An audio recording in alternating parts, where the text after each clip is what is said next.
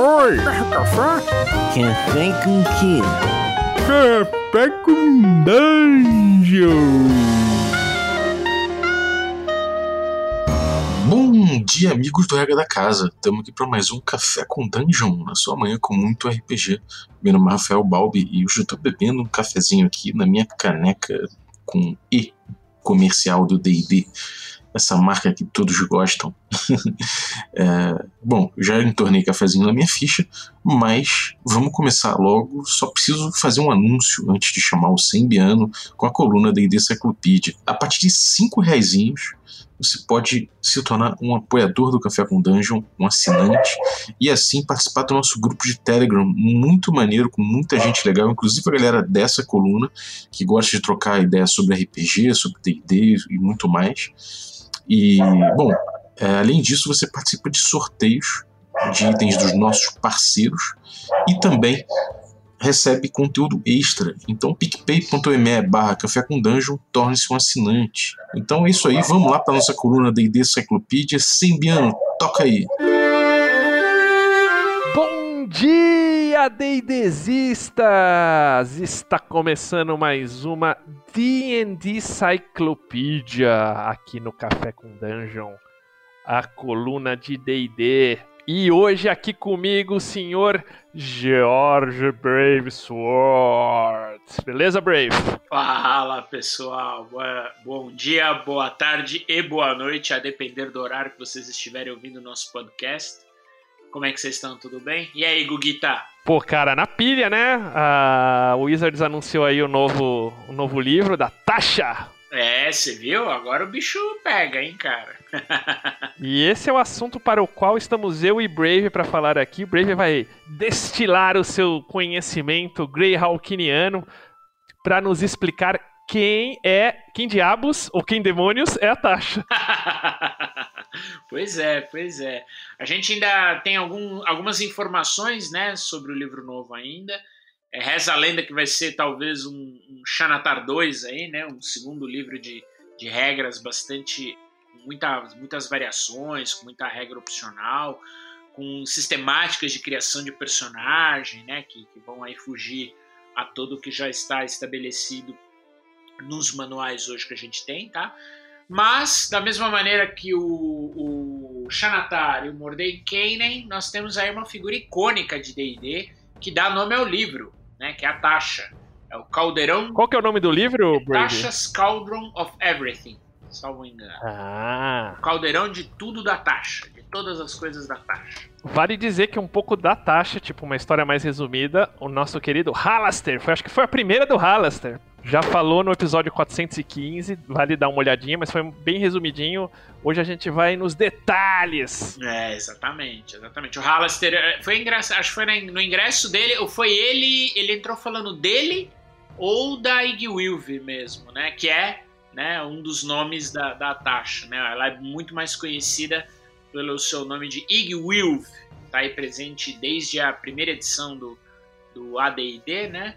E tem uma história aí tão antiga quanto a história do, própria, do próprio jogo, da própria mitologia de Dungeons and Dragons. Ah, fechou. Mas antes, Brave, temos novidades aqui na coluna. Temos um. Ap... É sério? Oh, temos um apoiador, Brave. Olha só, hein? Que legal, cara. E quem que é? Bom, primeiro eu vou te fazer uma pergunta. Brave, você curte mini? Miniatura? Macaco gosta de banana?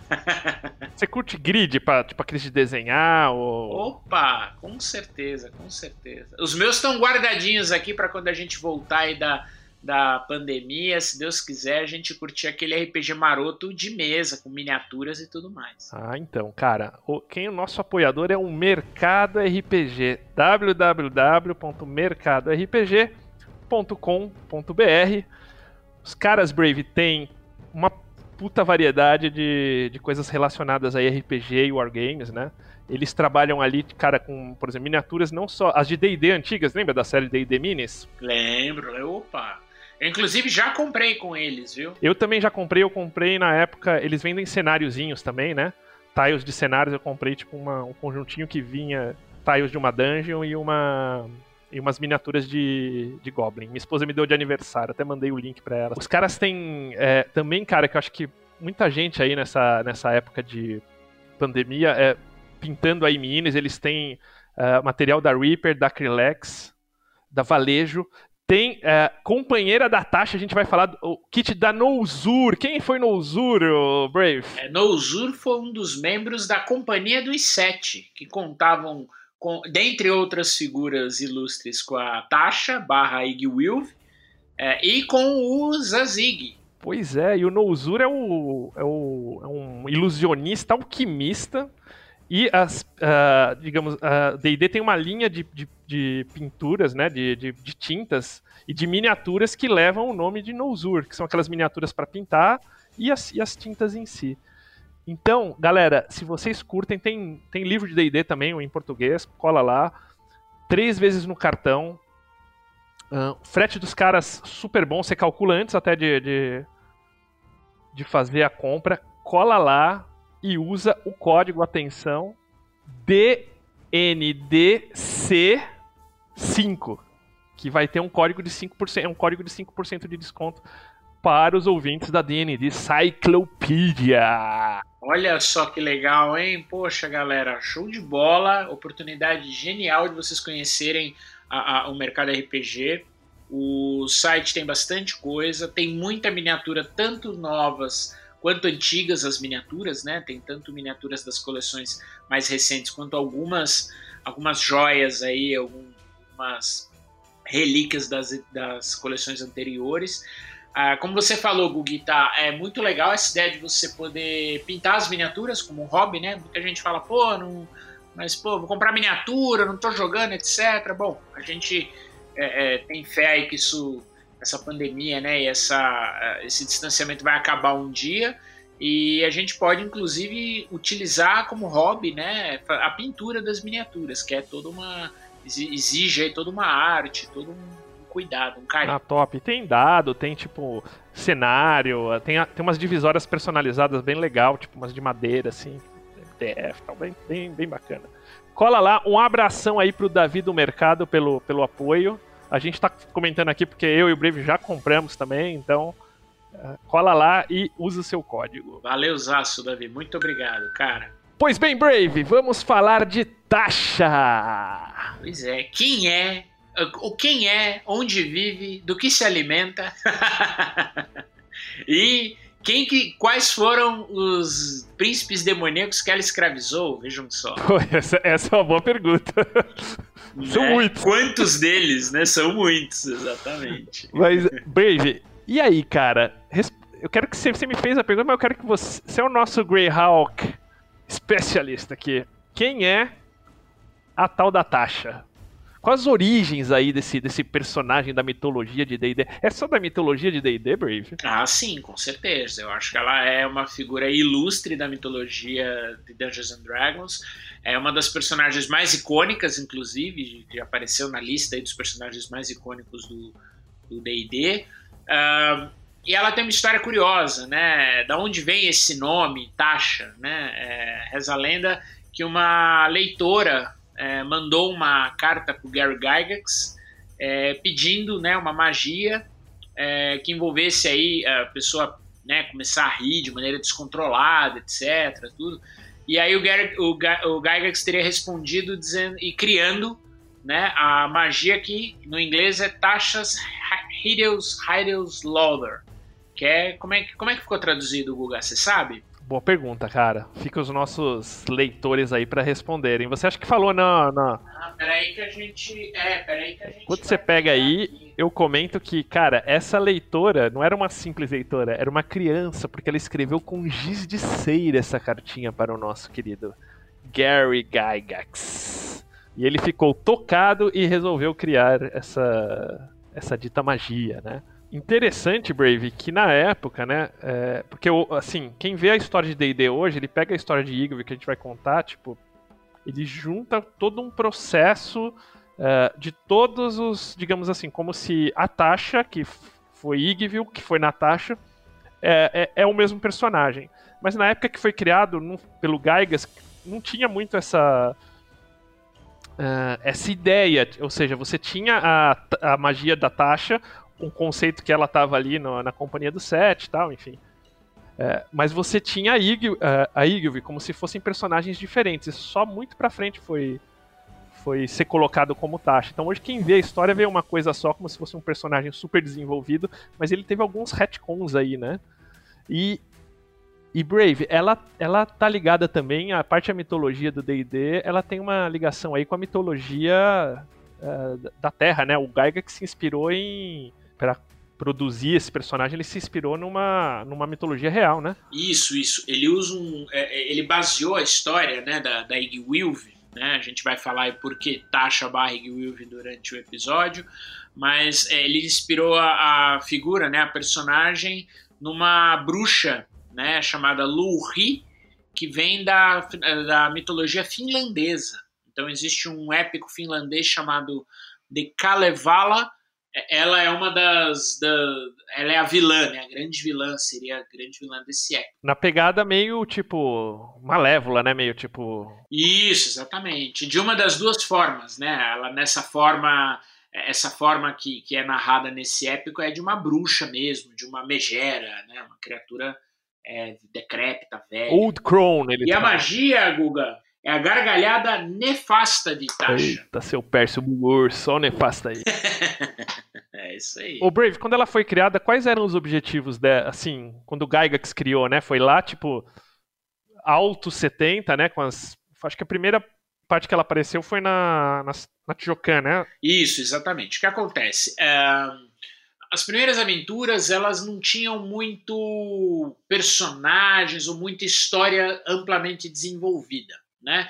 Então, uh, o Gygax criou a aventura Lost Caverns of Tzojkant, né? e nessa campanha, nessa história, né? nessa aventura, ele colocou lá uma figura, né? que era uma rainha bruxa de um dos reinos lá de, da de Earth, que é as terras de Perrin, Perrinland, e ela era a, a, a tirana né? desse, desse local. Em razão de um, de um ocorrido, né? de, uma, de uma revolta, ela teria se refugiado, isso depois entra um pouco no, no histórico dela, e os personagens vão em busca de um artefato, que é a Lanterna Maravilhosa de Daoud, né, que é um artefato até de um dos povos lá, que são os Baklonitas. É um povo, um, um, povo, uma cultura com uma pegada árabe bastante relevante. E o grupo entra nessa, nessa masmorra, nessa dungeon, tem lá uma série de desafios, o Gygax já começava a, a, colocar criaturas, monstros novos e tudo. E o grupo enfrenta né, a grande guardiã da, dessa lanterna, né, é tipo uma lâmpada, né, é, que era a Drelsna, que é a filha dela, era uma vampira. Caramba! É, pois é. E depois é, é você tinha. Mas a Ig Wilv não aparecia, né, né? E aí você ainda não tinha uma relação de Tasha e Ig Wilv. Isso vai acontecer um pouquinho depois só, mais para frente. É, mas Iggy Wilve, que era a figura que, que, que é narrada né, na história, é, fala-se pouco dela e fala-se que ela teria sido uma das criadoras de um dos artefatos né, mais conhecidos também da mitologia de D&D, que é o Demonomicon. Isso, tipo, veio primeiro e ela não aparecia meio que citada já, né, Brave? Mas. Isso, ela era citada, mas não tinha ainda uma, um histórico, um lore muito desenvolvido dela. E, e, depois acho que ela foi mais aparecer mais forte nos dois, no romance 2 e 3 do Gord, que são romances que o Gary Gygax escrevia.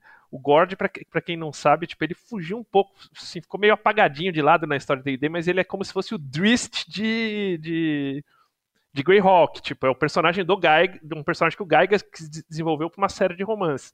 É que o Gygax saiu da, nesse meio tempo saiu da TSR, enfim. Inclusive é bem engraçado o Brave que tipo, ele tem dois livros do, do Gord na, dentro da TSR com, com, o logo de Greyhawk, e ele tem outros três que continuam a série, três ou dois, que são fora, mas é, é em Greyhawk, uma coisa meio, meio tipo acordo de saída, assim, sabe? É, o que, que aconteceu aqui, Guga? É, a gente está falando aqui em cerca de 1985, né, quando ele saiu da TSR e teve aí uma grande briga com relação à propriedade intelectual, tanto da TSR, do Greyhawk, do cenário, de tudo, quanto dele. E ele, nesse acordo, ele conseguiu manter os direitos autorais da, do Gord. Né? Então, todas as histórias que, se sair, que saíram depois, exatamente nesse período de transição, elas se passavam num, num, num, mundo que lembrava muito Greyhawk, né? A, a, cidade era a cidade dos falcões e tudo. É, você tinha lá o, o, inimigos que lembravam né, os inimigos da, da do próprio D&D, então você tinha um, um, um, equivalente ao Demogorgon, você tinha outras criaturas lá, é, e a, a né, a, na época, ela tinha uma versão é, dentro desses romances, né? Então a Tasha. Chamava Igilvi também. Exato, chamava Igilvi, só que ela não era morena, ela era loira, ela tinha algumas outras características, enfim. Então ficou essa versão meio dúbia, né, desse personagem. Mas ali, justo, Brave, nessa história, ela aparece ela, aparece o Gratz, né? É, também, que é depois a gente vai falar um pouquinho da que é o, um dos arquilordes demônios, né? E eles estão, tipo assim, ela, ela é aquela. Ela, ela é bem. Assim, uma pegada bem malvada meio, mesmo, né? Meio tipo uma pessoa que. Mas uma malvada que mais vai buscando os interesses e não tem muitas alianças, vai traindo um outro. Mas é aquele malvado, assim, que, que pode ajudar os heróis, saca? Uh, mas pode não, e vai traindo, tananã. É, acho que é um, tem um plot point interessante aí na, nessa história.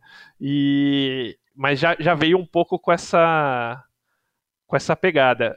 E essa foi, tipo assim, a, a do. do Gygax, né, Brave? Tem alguma coisa pra gente, tipo, falar dessa taxa aí?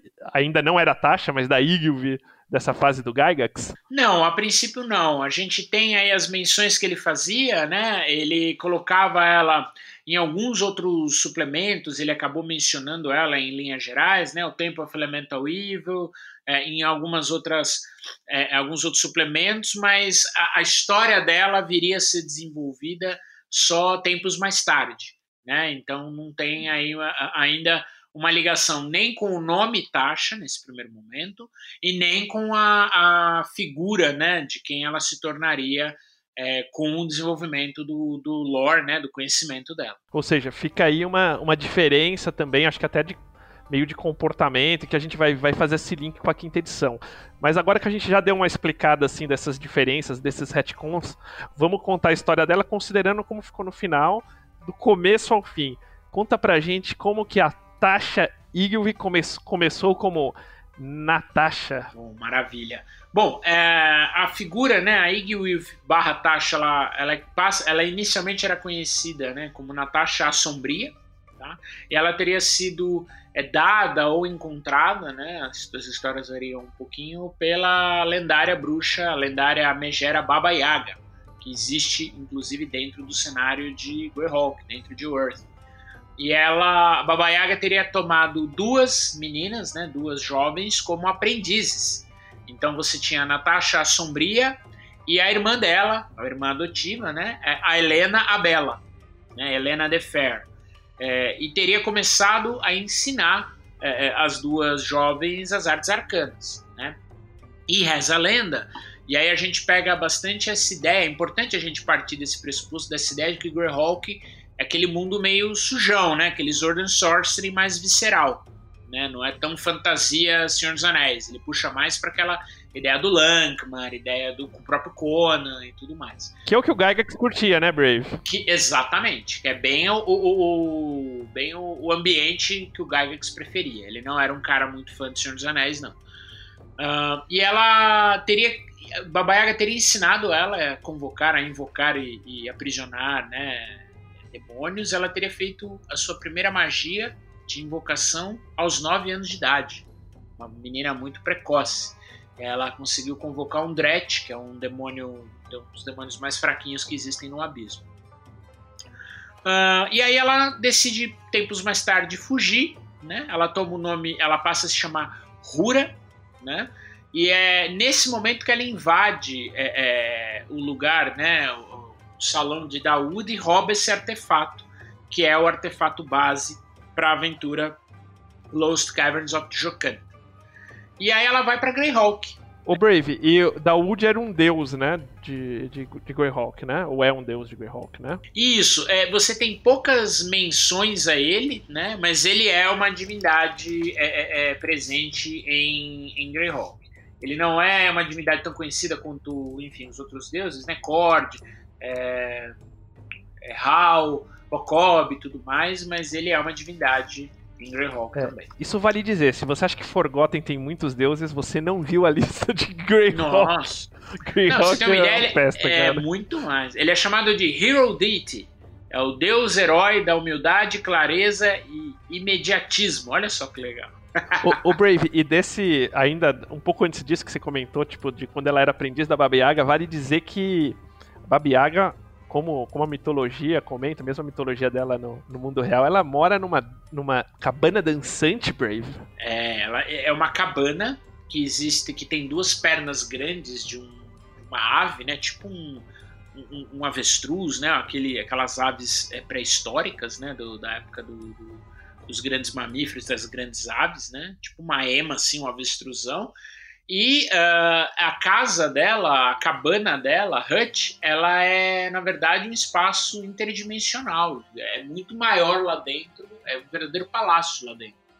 né? Então, em uma aventura de segunda edição, né, existe a The Dancing Hut of Baba Yaga, é a, a, a cabana dançante de Baba Yaga, que reaparece, inclusive, numa aventura na quarta edição, é, a gente vai falar um pouquinho mais à frente, inclusive envolvendo essa questão aí da- das irmãs, né, da, da Helena e da Natasha. É muito interessante essa, esse revamp que eles fazem anos depois. O, o Brave, sabe onde aparece essa cabana, pra quem quiser ter uma noção? Tipo, naquele filme da Alice, cara. O último. É verdade, é verdade. Essa cabana É aparece. bem com a- lembrado, Guga. com a É. pegada aí da, da Baba Yaga. A Baba Yaga é uma figura que está em todos, tá em várias mitologias, né? Enfim, é, desde é, é, no Midgard, por exemplo, ela é uma das grandes antagonistas. Ela não chega a ser uma vilã, mas uma antagonista é, no cenário de Midgard, que é um cenário bem interessante também, que é o do o, da Cobalt Price. Mas fala aí, Brave, você tava falando que ela foi pra Cidade Livre de Greyhawk. Exatamente. E aí é a primeira vez que a gente começa a, a-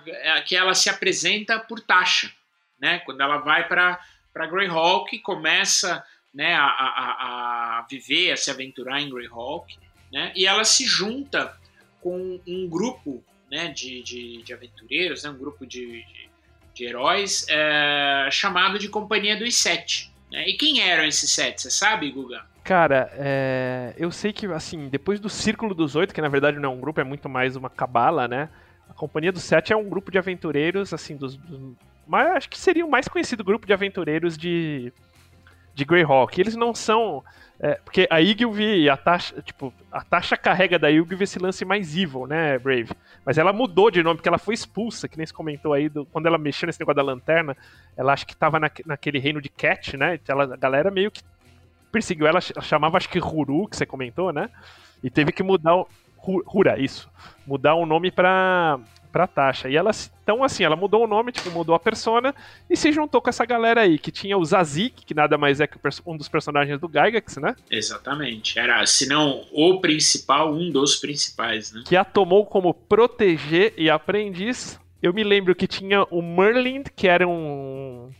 Digamos, um paladino bem diferentão de Eironius, ele tinha umas pistolas. Isso, isso. né? Mas Eironius é um deus bom, então eh, não é um grupo evil, assim. Então, tipo, ela andava com um paladino de um deus bom, um deus desses de paladino mesmo, né? Exatamente. O Howard, que era aquele famoso. O Howard dos tentáculos negros, a magia dos tentáculos negros, era dele, né? É, o qual, que pouco se fala dele. É, o Kyogton também é um personagem que aparece um pouquinho só na, na- na mitologia. O próprio Zagig, né? Além da, da Tasha. E o Nouzur. O Nouzur era, como você falou, né? Era um ilusionista. E o Nozur tinha treta com o Kyog. Eles tiveram algumas discordâncias aí. Eles ah, diz- rezam, rezam os contos que eles, que eles. Essa discordância meio que criou a cisma aí da Companhia do Sete. Não foi nem a taxa. E aí diz que é, o que causou um grande. é, o que causou escândalo à época, né? Foi o fato do Zagig ter tomado-a tanto como aprendiz é, como amante, né? Ela passou a se relacionar com ele. É, e aí isso causou um certo frisson entre a companhia e entre a sociedade da Cidade Livre de Greyhawk, mas o Zagig era um cara que não se importava meio que com coisa nenhuma. né? E foi nessa época que eles juntos, o Zagig e a Tasha, conseguiram é, convocar, invocar né, e aprisionar o primeiro príncipe demoníaco, que foi o Fras Urblu. Eles conseguiram fazer isso nas profundezas do castelo de Greyhawk. Né? E foi aí que a Tasha começa a, a, buscar e a compreender um pouquinho desse conhecimento né? Ah, dos seres extraplanares, dos, dos, seres dos planos inferiores, os ínferos, né? É, e isso começa a, a deixá-la cada vez mais é, curiosa e, e, e sedenta por esse conhecimento, por esse poder. Né? É interessante, cara, que o, a companhia do Sete, né? Tipo, eles, eles iam. Eles eram aventureiros que iam atrás de itens, né, GG? Tipo, de artefatos e tal, né? Tudo isso começou porque o Zagig tinha um livro chamado Zix. Esse livro ele escreveu ou foi um desses itens que ele pegou, você acha? eu acredito que tenha sido um livro que ele tenha escrito. Até porque o que acontece, e, e aí é o, o, interessante da história dela, com a história do próprio Zagig, e que, o que começa a formar aí um lore é bastante incipiente de, de Greyhawk, né? A ideia do Zadig era criar o que se chamou de armadilha divina, né? Para você aprisionar uma, o que o Zadig queria. Ele queria aprisionar uma entidade, uma divindade, perdão, é, e tomar o poder dela para ele se tornar um, ele próprio uma divindade. Ele consegue fazer isso tempos mais tarde, mas é, é isso está muito ligado com essa ideia dele aprisionar as figuras, trazer é, seres dos planos inferiores. É, e a Tasha, que já era uma pessoa aí de, é, é, de é, alinhamento duvidoso e tudo mais, uma pessoa que tinha uma tendência um pouco mais para o mal, ela resolve um dia fugir né, e levar o que ela conseguiu da livraria do Zagig, incluindo o tomo de Zix, que é esse tomo que ele, que ele tratava né, da, da, das formas de aprisionar e de é, escravizar seres dos planos inferiores, seres extraplanares. E ela vai usar esse tomo para criar o famoso Demonomicon. Exatamente. Ele serve de base para a obra, né, para o magnum opus dela, para a obra-prima dela, que é o Demonomicon. Né, que hoje, salvo engano, ele, ele existe na mitologia de D&D em seis ou sete volumes. Você acha que a pegada do Demonomicon seria tipo uma versão do Gygax para o Necronomicon? Certeza, com certeza, Guga. É, a ideia era você ter esse conhecimento né, das criaturas dos planos inferiores. Né, você já tinha aí nessa época muito material que o próprio Ed Greenwood já tinha escrito sobre os nove infernos. Né? O Ed Greenwood sempre foi um cara muito mais focado nos nove infernos, que, que tinha uma influência maior nos reinos. O Gygax, por sua vez, ele tratava muito dessas criaturas abissais e tudo mais, né? desses, desses Demon Princes, né? Uh, e a ideia é você ter um manual né, que falasse desses seres é, é, é, do, dos planos inferiores, sobretudo dos demônios. Por isso que ele é o, o Demonomicon. Né? Top. E você acha assim, tipo. E daí ela foi se tornar, digamos assim, o personagem que o, que o Gygax mais utilizou, a versão do personagem que o Gygax mais utilizou, que foi a Igilvik. E foi o, acho que o Demonomicon marca essa mudança mesmo, né, Brave? Isso, a Tasha novamente altera seu nome, né? Ela muda sua identidade para Igwilv, que é a forma com a qual ela foi mais é, conhecida, né? Ela vai para Jokant, que é uma, uma, uma região, né? Um covil de um mago chamado Jokant, que no começo, nessa época, ainda não tinha o lore desenvolvido. É, o lore dele ele é ampliado tempos mais tarde, a gente descobre que ele era um mago de grande poder e que na verdade ele era filho do, Fra, do Frazur Blue. Então ele era um meio demônio também. E nessa, nessa época que ela começa a se. É, é, ela monta sua base na, nas cavernas dele, né? Ela, ela consegue o primeiro grande. A primeira grande, o primeiro grande feito dela, que é convocar, né, conseguir invocar e aprisionar o Grazd, que é um dos Demon Lords, né, um dos príncipes demônios mais é, poderosos e famosos da mitologia de D&D também, né? Ele é aquele cara que junto com o Demogorgon e com o Orcus dividem aí a, a soberania do, do abismo. O, o Graz é o príncipe demônio boy lixo. Boy lixão. é verdade, é verdade. E a, e a Igwilf é a Femme Fatale. Daí é a relação do boy lixão com a Femme Fatale. E aí junta, juntou-se os dois, né? Foi aquela coisa meio explosiva. É, os, é, tem alguns suplementos falam muito é, falam de um jeito muito legal que eles odiavam se amar e eles amavam se odiar né uma relação eles começam a criar uma relação bastante é, é, né, truncada entre eles e eles têm um filho, né? A Iggy engravida do Grast e o filho dela por si só, se torna talvez um dos maiores vilões de Greyhawk, que é o Yus. Né? É, reza a lenda que ele consegue, ele cresce, ele, passa a ser criado né, por um lord de um dos reinos, para ele aprender a governar e tudo. E reza a lenda que Grazit Loth, a deusa Drow, tem aí uma, um papel, uma, uma, uma participação relevante na ascensão divina de Yus. Yus se torna, é, tempos mais tarde, ele próprio um semideus. O, o, Brave, e é interessante que nesse aprisionamento do Grass, que ela acabou, acabou, eu não digo se apaixonando, acho que ela ou utilizou, né, como, e, e, se apaixonou, né, e ele também, né. Assim, é aquela coisa que eles não queriam, mas acabaram, né, cedendo, eu acho que rolou. Mas antes ela, com o poder do aprisionamento, fez ele revelar o nome de vários demônios, e no D&D o nome tem poder, se você sabe o nome do demônio, você tem poder sobre ele o nome real, né? Do demônio. É, o chamado nome verdadeiro, true name, né? Exatamente. Reza a lenda que ela tem o nome, é, o que colocaria ela como um dos seres mais poderosos da mitologia de D&D. Ela conhece o nome verdadeiro, parece que de 12 ou 13 príncipes demônios. Isso talvez incluiria o próprio Demogorgon, uh, o Orcus e o Grazit, ou seja, né, que poder que uma pessoa dessa pode, pode é, desencadear no multiverso se ela resolve ficar pistola. e Brave, a gente já chegou nas cavernas, você falou do Yus. É, e a Drelsna que você falou lá em cima? É filha de quem, a dona Drelsna? A Drelsna é filha de Igwilv também. Tá? Ninguém sabe quem é o pai, e aí existem várias teorias, né? Tem uma teoria até que colocaria ela como filha do próprio Zagik. É, essa é a mais forte aí, mais defendida pelos fãs de Greyhawk. Porque cita ela como meia-irmã, né? Meia-irmã do, do, do Gratz, né? Do, do Graça não, do Yus. Minha irmã do Yus. Exatamente. Do Yus. Ela é meia irmã do Yus, exato, exato. Não acho que ela seja filha do Graça também. E em algum em determinado momento ela se torna uma vampira. E vira o braço direito dela aí na região, porque ela começa a angariar criaturas, né, servos e tudo, e, e invade o reino de Perrenland. Que é aí que ela se torna é, é a rainha bruxa de Perrenland por cerca de 10 anos. E ela, ela, ela constrói aí várias, várias, vários, várias fortificações, várias bases de poder. Uma delas, inclusive, curiosamente, situada em uma das luas de Earth, que é Luna. Que top. E a Drelna fica meio defensora dessa caverna aí com o tal do Jokan. Né? Exatamente. É, na primeira versão da aventura, né, a, a, aventura ela se passa no momento onde é, é, o que, que acontece, né? Depois a história ela acaba se encaixando. É, o Tjokant, é, ela aprisiona o Tjokant também, né? Ela tá num experimento com ele e aí o Tjokant sugere alguma coisa, ou o Graz, salvo engano, sugere uma forma dela conseguir extrair alguma informação do Tjokant. O Tjokant consegue atacá-la e nessa, nesse, nessa brecha o Graz consegue se libertar.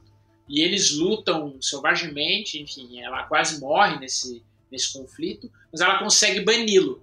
Só como ela está muito fraca, ela acaba fugindo e o povo toma, né? O povo de Perrenland acaba tomando de volta lá o reino. E é nesse cenário que os aventureiros vão tentar resgatar esse artefato.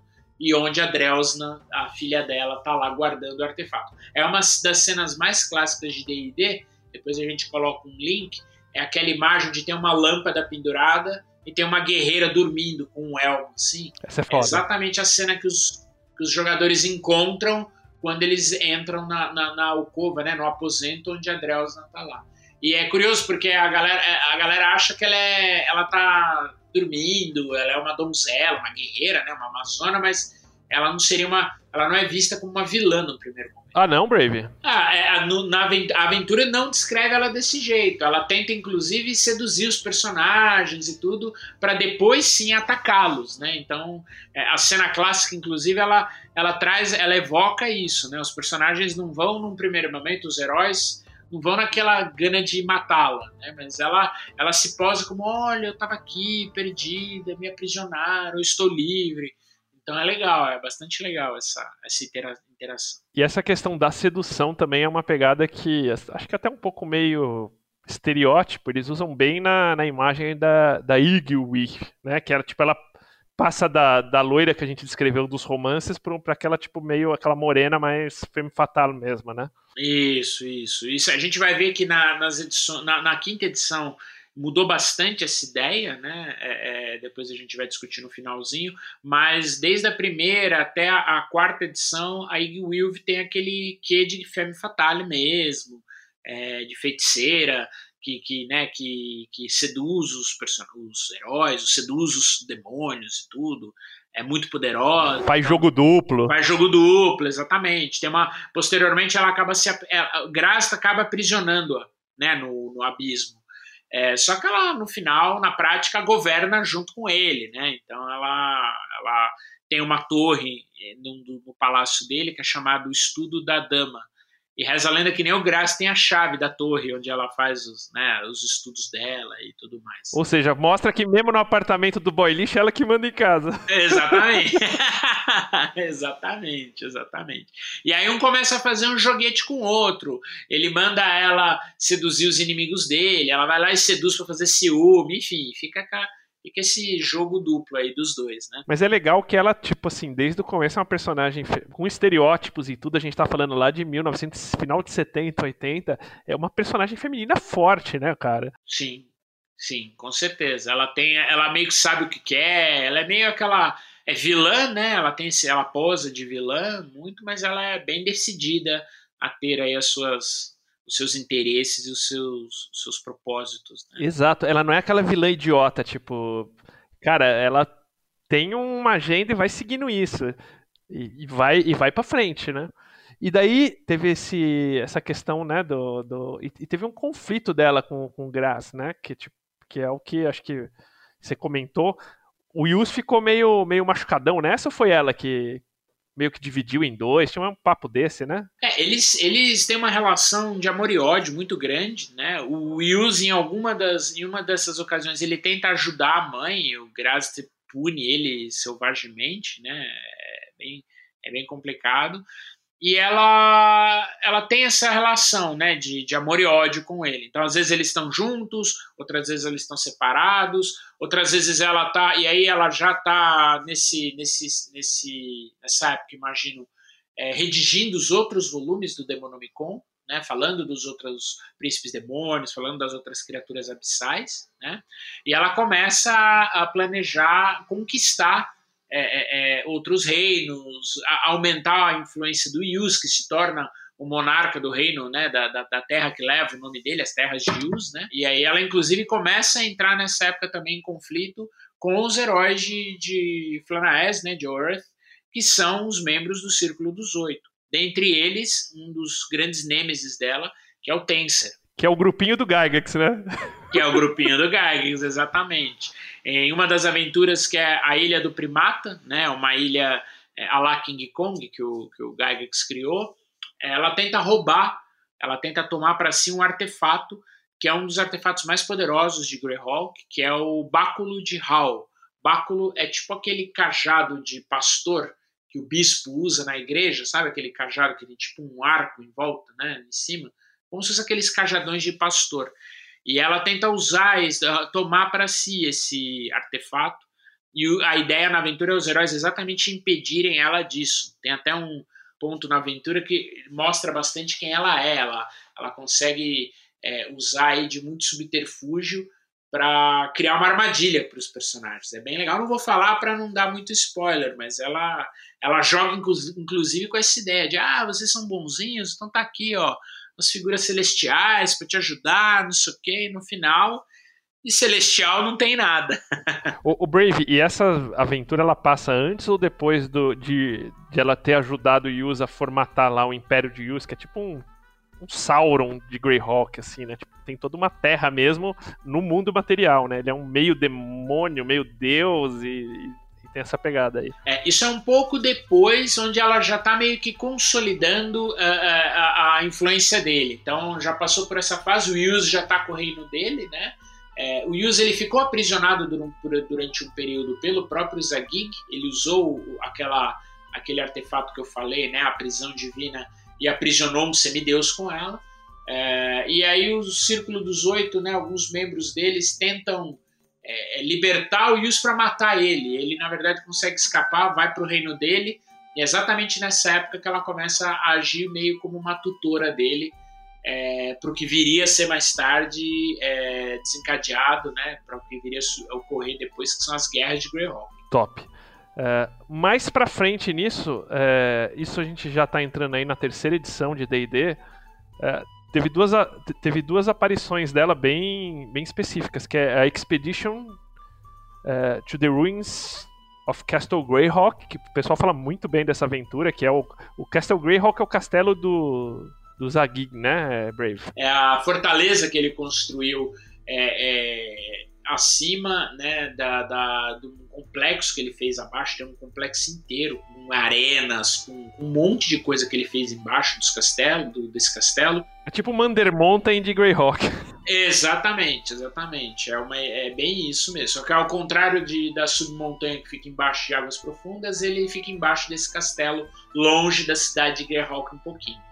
É, e nesse local, ele consegue fazer a, a God Cage, né, que é o lugar onde ele aprisiona todo mundo, e existe um, uma ideia né, do, do Yus tentar atacar, tentar por, pelo Underdark, né, pela Umbra Eterna, chegar na, no Castelo Greyhawk e de lá fazer uma invasão à cidade.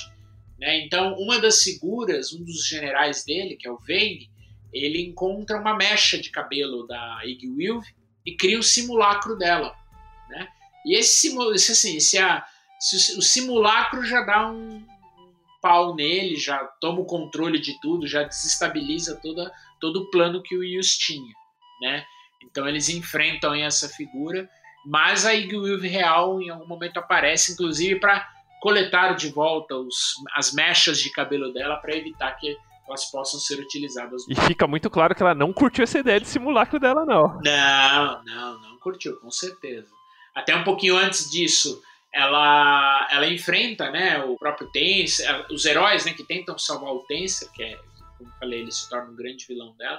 Então, o que, que acontece? Na, na, nas Greyhawk Wars, o Tenser morre, todos os clones dele são mortos também.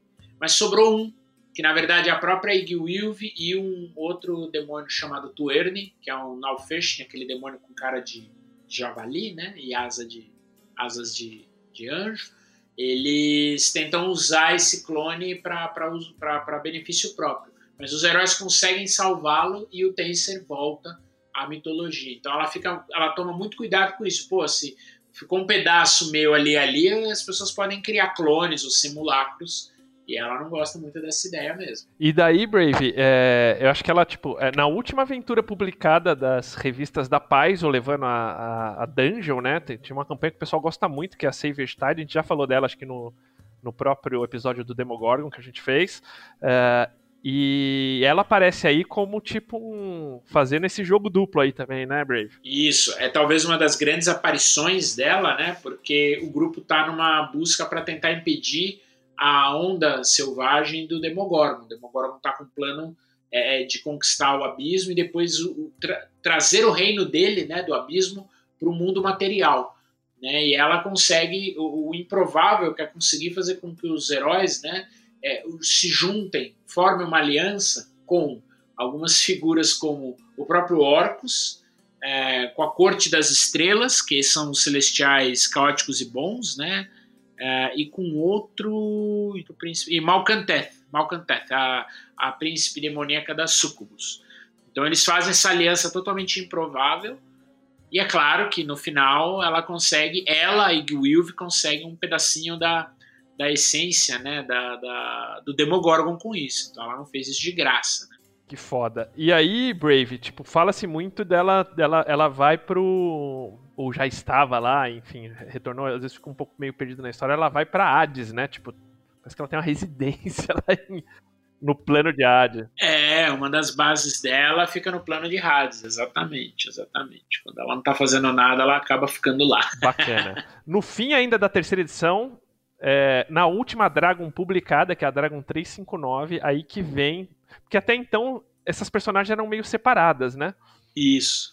E um dos grandes mistérios de D&D de, de era quem diabos é Tasha? E eles respondem, essa, essa draga é bem legal porque eles respondem vários desses mistériozinhos, outros não. E uma das coisas que eles respondem é que Tasha é Igwiv. Igwilv. Exatamente. Eu vou errar, vou errar o nome dela. Ah, é difícil, cara. Igwilv. É bem difícil. Mas é isso, é, é, é aqui que a gente tem, pela primeira vez, talvez, a ligação entre Tasha né, e a própria Iggy Wilve, né? Então começa a se criar essa história de onde ela veio, é, o que, que ela fez, é, é, qual que é o histórico dela, essa, essa relação que ela tinha com a Helena e com a Baba Yaga, né? a, a, criação da magia, quando ela criou né, a magia e tudo mais, teria sido quando ela fugiu com os livros lá da biblioteca do Zagig, ela teria criado a gargalhada nefasta de Tasha. E legal, né, Brave, que na terceira edição, a parte isso que a gente já falou, desse, desses materiais, tem muita coisa dela que saiu nas Dragons, saiu tipo os, os, os, os Demonomicons, né, cara? Tipo, muita história dela aí foi contada nesse, nas Dragons, né? Tipo, e as imagens mais clássicas dela, né? Isso, exatamente. É, talvez foi o período que teve maior, maiores. É, muito lore dela, né? Muito conhecimento foi produzido, é bem legal.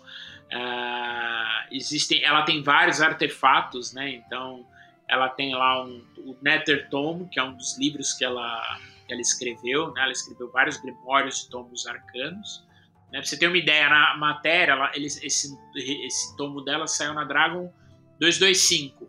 E ele só aparece contra os dois tomos. Um chama-se a Cererax Libran e o outro Vecnas Ineffable Valorio. Varório. Então você vê que o, o nível dela, né? Ela tá com, com outros luminares de Greyhawk, como o próprio Acerarak e o Vecna, né? O deus dos segredos do, de Flanaes, de Earth.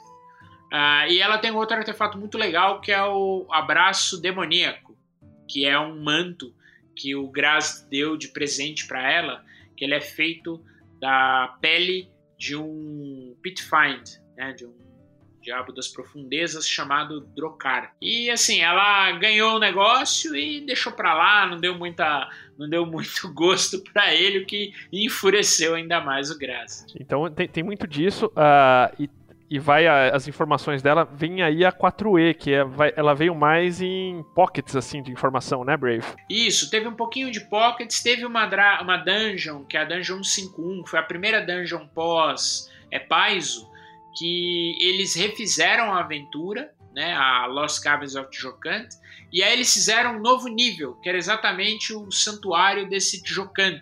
E aí fala quem que ele é, quais são as, as, as intenções dele, né? Eu não lembrava que tinha essa aventura para 4E. Pô, que bacana, cara, que você curte. Não, acho que ela ainda é 3E. Ah, é? É, porque o que que acontece? Houve um período, depois que a Paz entregou a revista, é, que eles ainda fizeram um pouquinho de material da 3E mas já naquele formato online, numa precu sendo precursora da Dragon e da Dungeon Online. Ah, que interessante, não me lembrava disso, Brave. É, bem legal. Foi a primeira, foi a Dungeon 151. A Dungeon até o, o número 150, ele era da Paizo, mas você pega a Dungeon 151, é o que ele chama, a aventura chama-se Igwil's Legacy: The Lost Caverns of Jokan.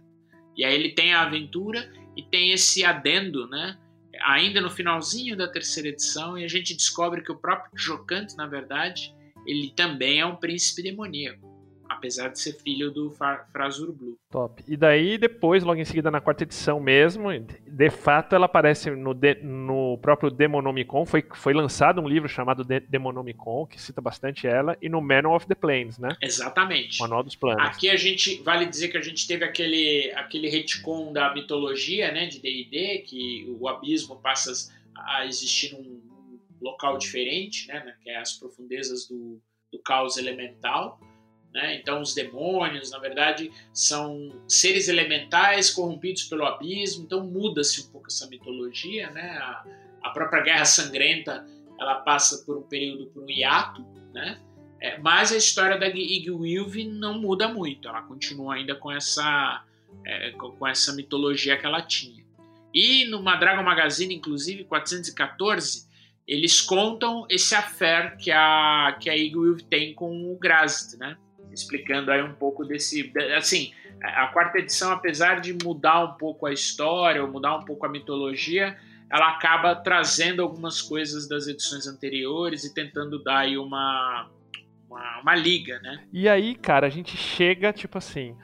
É, que pra minha surpresa, tipo, eles não puxam o nome da Iggy Wolf na quinta edição e, o, e a Wizards vem com o lançamento é, puxando pra Tasha em si, né? Vale dizer, ela assim, nas digamos, nas fichas mais antigas dela, tudo assim, ela sempre foi, com, ela sempre foi caracterizada como um personagem caótico e mau. Né? Na 3,5, pra vocês terem uma ideia, ela tem 30 níveis, são 26 de Wizard e 4 de Archmage, na 3.5.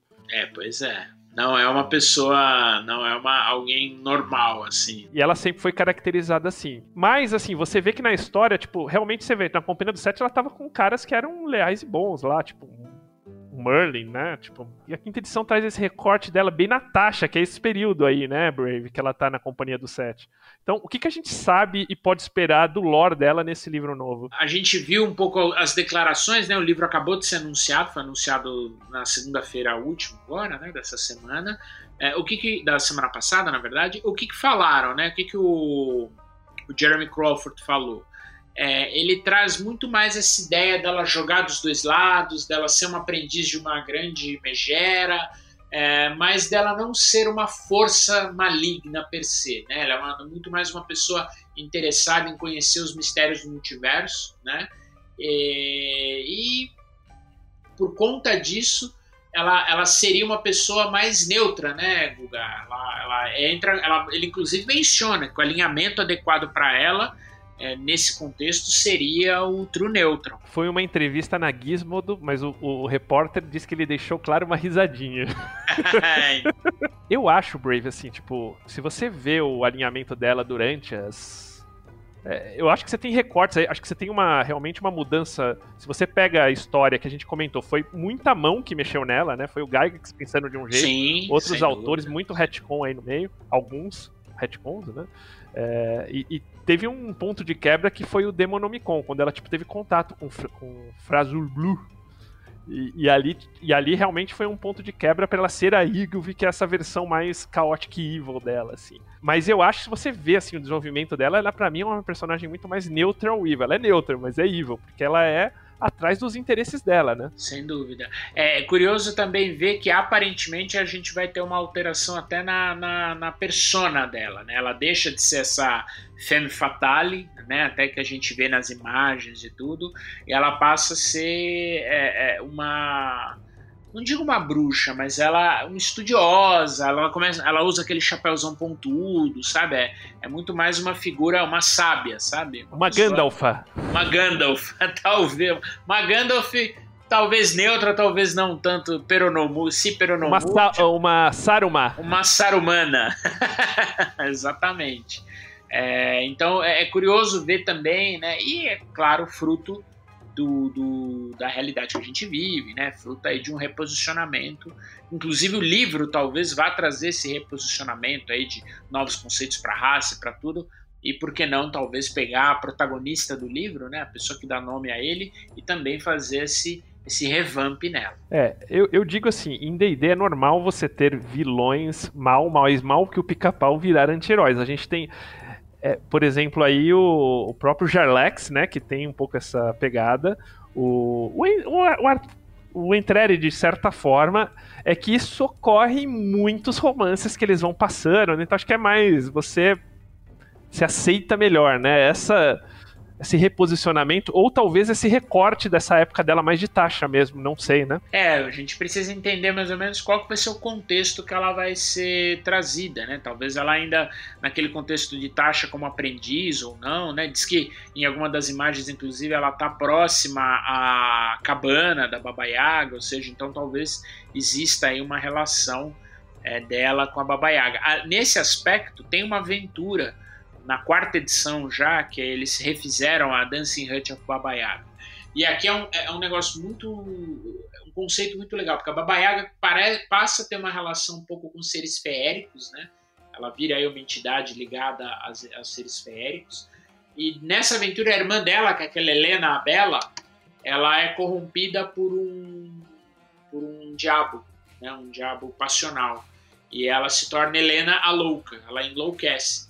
E ela cria uma versão da Natasha, da irmã dela, que convive com ela dentro da cabana. Então, também sem entregar muito spoiler, é uma aventura muito boa, é prova aí de que, a, apesar dos apesares, a, a, a quarta edição ela gerou muito lore legal. É, essa aventura é fantástica, é excelente, tem muita coisa boa. Tem um desenho dela já, da, da Natasha, muito bonito, ele tem uma pegada meio, meio Fable, sabe, do, da Vertigo. É, então é bem, bem, bem legal essa aventura.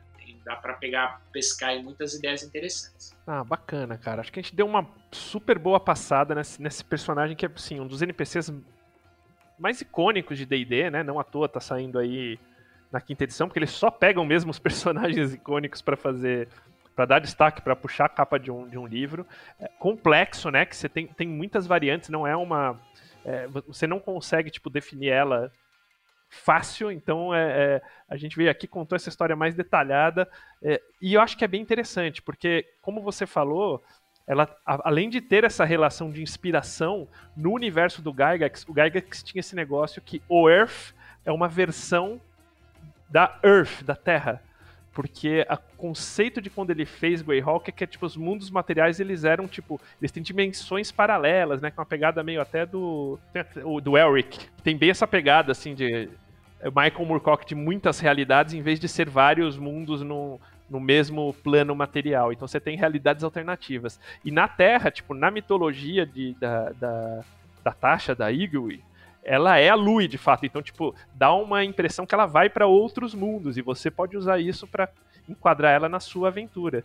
Porque na Terra ela é a Lui, ela é realmente, tipo, a, é como se fosse a mesma personagem, só que é ela, tipo, vivendo várias vidas aí em outras. Ou mudando de, de plano material, podendo vir para Forgotten ou pra qualquer que seja o seu mundo material, né, Brave? Dá para usar bem ela sim. Com certeza. Tem um conceito até legal que você falou dessa questão dos outros mundos, né? Na, na aventura, na Expedition to Ruins of Castle Greyhawk, a gente descobre que o Robilar, na verdade, ele foi aprisionado e foi a, a, versão né, maligna dele de um desses outros mundos, que é o Bilarro, quem ajudou o Harry a trair o Círculo dos Oito e tudo mais, até porque o personagem era era sempre foi um amigo pessoal do Mordenkainen e tudo, então sempre ficou essa dúvida, por que, que o Robilar é, faria isso?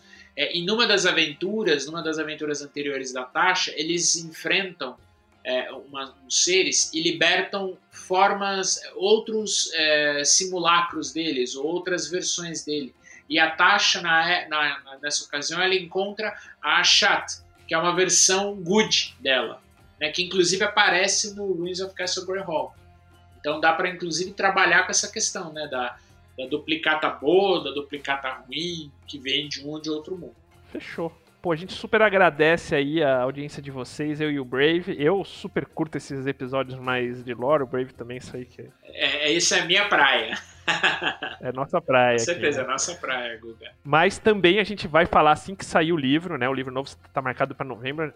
E, e, nessa a gente vai o Luiz não pôde estar hoje aqui, nem, nem, o, nem o Balbi no, no momento da gravação, mas a gente vai trazer o Luiz, o Balbi, para discutir esse livro, porque promete ser a maior expansão de regras de de D&D. Será que vai entregar o, que promete? O nosso Xanatar anda de mau humor aí. Vamos falar com ele e ver o que, que ele acha. é verdade, vamos ver. É, o que me chamou a atenção, talvez, é, é eles poderem... Eles estão trazendo parte do material em, em, em, reeditando, né, relançando parte do material com alguns ajustes. Né. É, é, usualmente isso costuma ocorrer com todas as edições, não tem jeito. Tá? O que me chamou a atenção é que eles estão trazendo, é, relançando material que saiu recentemente, né, que saiu no, no livro de Eberron, né, que é o... O Artificer. Que foi o Artificer, eu tô querendo lembrar o nome do livro de Eberron, que eu não me recordo agora. É, Lost War, né? Rising from the Last War, isso. Eberron Rising from the Last War. Então o Artífice que acabou de sair no livro de Eberron está saindo de novo, com alguns ajustes, e algumas subclasses, né, algumas opções de regra do Teros. E, poxa, o Teros é um livro muito recente para já receber uma, uma reedição, né? Mas... É um reprint, eu acho, né? É, então. É porque muita gente compra um, não compra o outro, né? É. Vai sair de Eberron também aqueles Patronos, vai, sair, vai trazer de novo também Patronos. E vai vir muita coisa atualizada do Guia da Costa da Espada também. É, e, e além disso vai prometem vir coisas novas que são essas Nerfed Arcana, alguma outra coisa que não tem na Nerfed Arcana, mas tipo os psionicos, já, já li sobre isso. É, vai ter essa situação uh, em prol de toda essa situação das, das, das raças, das etnias de D&D, né? É, é, alguma um, assim, prometem muita possibilidade de ajuste de você fazer seres únicos independente dessas tendências que já tem. Então vamos ver como é que vai ficar. Eu acho que traz uma parte sim de material, digamos assim, requentado. Mas também muita gente não compra Eberron, enfim. É, eu entendo até. Ou não comprou o Essentials, que vai trazer também ali os. os para você jogar sozinho, né? Os sidekicks, as regras de sidekicks, tudo. É, e esses, às vezes, esses materiais, esses materiais ficam espalhados eles vão guardar um pedacinho desse livro para trazer esses, essa parte, mas vai trazer algumas coisas novas também que a gente vai fazer essa análise aqui. Brave, recadinhos? Por enquanto não, pessoal. Muito obrigado aí mais uma vez por, por vocês estarem nos ouvindo. É muito legal aí fazer esses episódios de lore, como o Guga falou. É, vamos esperar o que vem. A gente está chegando aí no, no lançamento da Rhyme também, estamos bastante empolgado. E keep playing.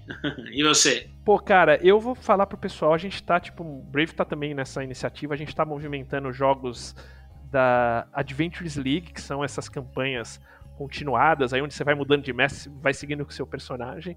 Uh, e a gente está numa iniciativa de, de, fazer esses jogos mais frequentes por aqui. A gente está com o Discord da Adventures League Brasil. Cola lá no Discord, onde vai rolar jogo, a gente vai rolar encontros aí, tipo, deve ser o primeiro aí pro dia 26 de setembro, com bastante opção de jogo. E, e segue, segue no Twitter, arroba DND traço baixo Ligue BR. Isso aí, pessoal. Ah, temos um evento, né, Guga, para o mês de setembro, né? E... Sim, sim, o um encontro, né, que vai ser dia 26. Brave vai estar tá mestrando Avernus, clássico. Eu vou estar tá de, de. Icewind Dale, né? A primeira também. Não, não, Icewind não tá liberado ainda, infelizmente. Ah, eu vou de ah, Storm olha. Kings. Ah, legal, hein? Legal, Storm Kings. Treasure of the Broken Heart. Você vai dar. Você vai bem daquele episódio do, da, da, da queda de Ulturel, né? Bem legal. É, eu vou de Escape from Ulturgard. Top. Então cola lá. Quer jogar comigo com o Brave? Cola lá. E com o Shimu, bastante gente lá no, no, no Discord da, da League que a gente troca uma ideia, fechou? Um abração, Balbi. Valeu, Balbi. Valeu, Luiz. Esperamos vocês aí na próxima. Falou! É isso aí. Então, muito obrigado, galera, pelo conteúdo aí. Valeu sempre aí trazendo conteúdo legal pra gente. É, e também queria agradecer você que ficou ouvindo a gente até agora. Muito obrigado pela tua audiência. Eu queria agradecer também o pessoal que torna possível essa aventura, os nossos assinantes do picpay.me barra café com dungeon. Galera, muitíssimo obrigado aí, os nossos café expressos, os nossos café com creme e os nossos café gourmet. É, muito obrigado e até a próxima.